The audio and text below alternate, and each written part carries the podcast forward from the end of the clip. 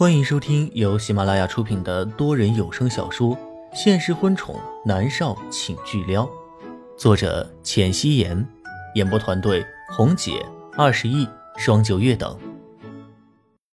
第一百一十九集，晚饭的时候，一家人坐在一起吃饭。南国君坐在了主位，眼尖的瞟到了南离泽脖子上的伤口，愤怒的道：“南离泽，你脖子上是怎么回事？”南思明正在吃饭，闻言，他抢先答道：“嗯，爷爷，大伯的脖子被猫给咬了，还抓了一把，好可怜啊。”莫渊先给南思明夹菜，柔声道：“思明，大人说话，小孩别插嘴，吃饭。”哦，好，妈咪你也吃。南思明也给莫元熙夹了一块菜。南离川只是淡淡的看了南离泽一眼，并没有说话。南国君还是很恼火。南离泽，我跟你说，你和婉如的婚事是十年前就定下来的，你少在外面给我胡来。四年前你养的那个小情人，别以为我不知道。你，爸，我知道分寸。南离泽打断了南国君的话。冷酷的脸上神色丝毫没有波动。南国君气闷，狠狠的瞪了他一眼，不过到底还是顾及着莫云熙在场，也就没有再训斥了。冷月娥淡淡的扫了南雷泽一眼，说道：“你脖子上的伤，这几天怕是都好不了了，明天你就别出现了。”南雷泽抬眸看了一眼母亲冷月娥，并没有说话，不过眼神好似在问为什么。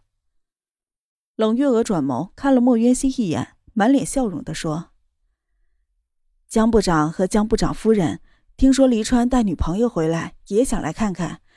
再加上江部长流落在外十八年的女儿，是在过年前突然找到了，正好也带来见一见。要是合适的话，可以让他和老三南离宇处处。南家和江家的纽带是南离泽和江婉如的婚约。”在政坛都是你扶持我，我扶持你。当初江部长看在南离泽是他的准女婿的份上，一起合力的将南离泽推到了国防部长的位置。冷月娥想着，要是南离宇看上了江家的小女儿江依依的话，那两家的关系就会更加的牢固。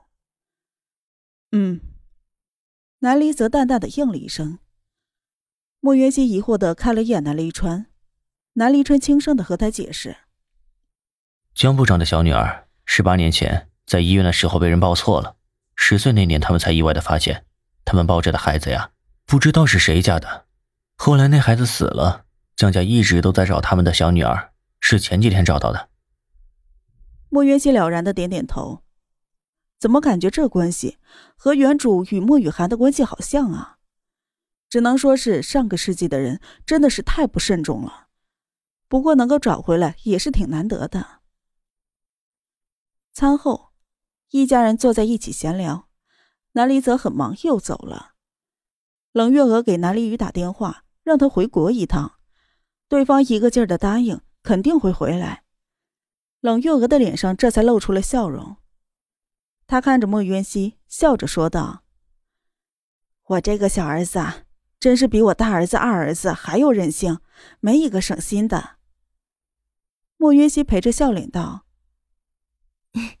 伯母，你真厉害！我听南离川说，南离宇是心理医生。您的三个儿子都这么优秀，真的很令人佩服。南离川揉了揉莫渊熙的脑袋。之前他说他会哄人，南离川并没有在意。不过没有想到，果真是这样啊！冷月娥的脸上笑开了花。南国君一个人被晾在了一边，觉得很无聊，便招呼南离川道：“离川。”陪我下一盘象棋。爷爷，我要学下象棋。南思明赶紧道：“好啊，爷爷教你。走，我们去书房去。”南国君站起了身，南思明立刻跑到他的面前。南国君将他抱起来，两个人朝着楼上的书房走去。南离川和莫元熙交代了一声，也跟了上去。客厅里只剩下了莫渊熙和冷月娥。冷月娥生了三个儿子，偏偏她最喜欢的就是女儿。看着莫渊熙，她实在是喜欢的不得了。她打开了话匣子，和莫渊熙聊各种各样的话题。越是聊，她越是喜欢莫渊熙。就算是她将来不能成为他的儿媳妇，她都想要将她收为干女儿了。虽说他们三兄弟都很优秀，但是一个个的都不让人省心呐。冷月娥如同找到了知己，开始抱怨几句：“ 怎么会呢？大哥是国防部长，这么厉害。南临川也很厉害啊，帝国首富，外界都称他是商业奇才。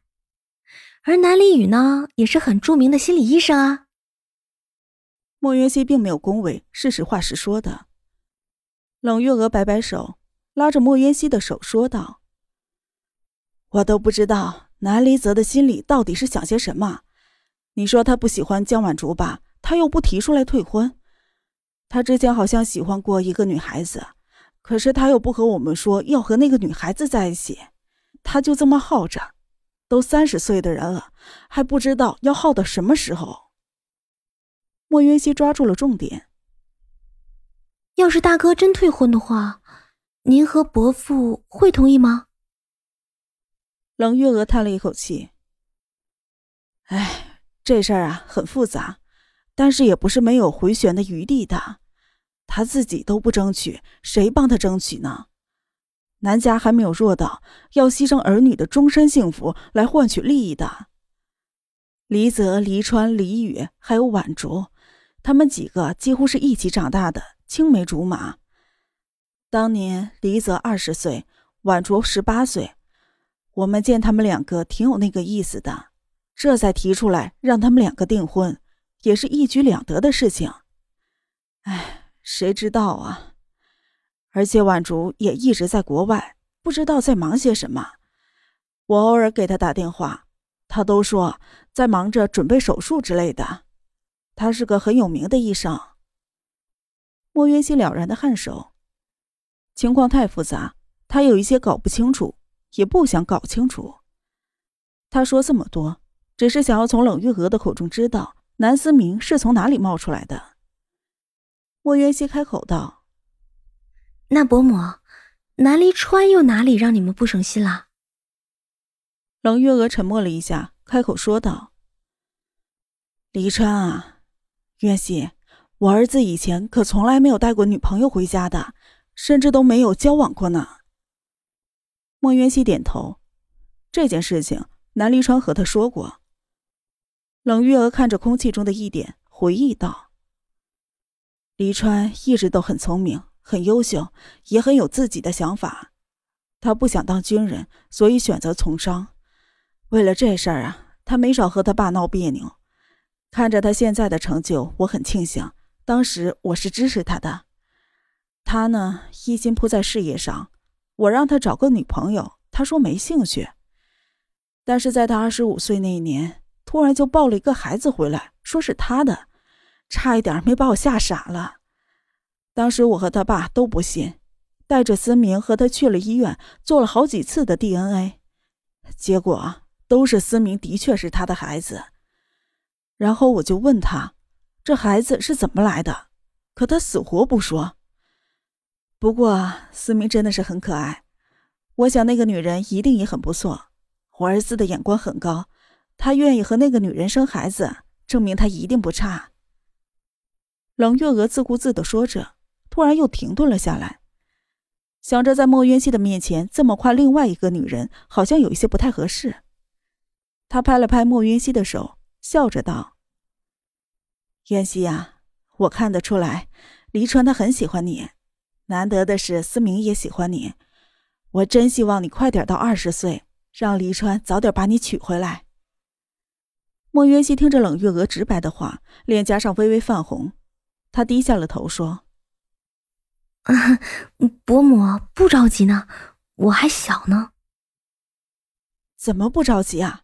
好姑娘都得要早点娶回家的。”不然呢，会被别人抢走的。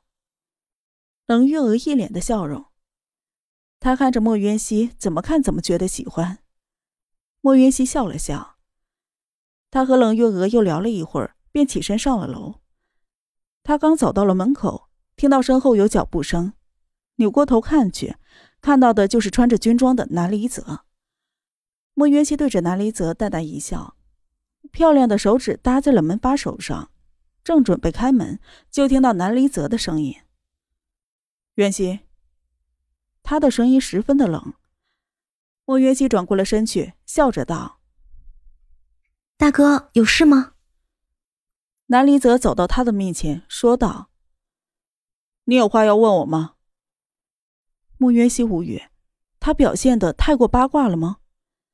顿了顿，莫约西抬眸看着南离泽，摇头：“啊，哦，没有，没有。”南离泽摸了一下自己的脖子，毫不避讳的道：“我有话和你说。”莫云溪无语，他有话说。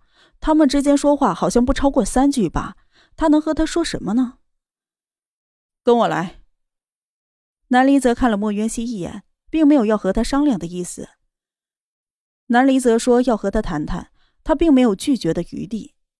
他觉得南离泽身上的气质实在是太冷了。想到之前南离川说南离泽像是个傻子一样，连笑都不肯笑一下，莫渊熙的眉眼就忍不住的弯了弯。还是南离川可爱呢。南离泽带着莫渊熙到了最边上的一间书房，这是属于他一个人的书房。本集播讲完毕，感谢您的收听。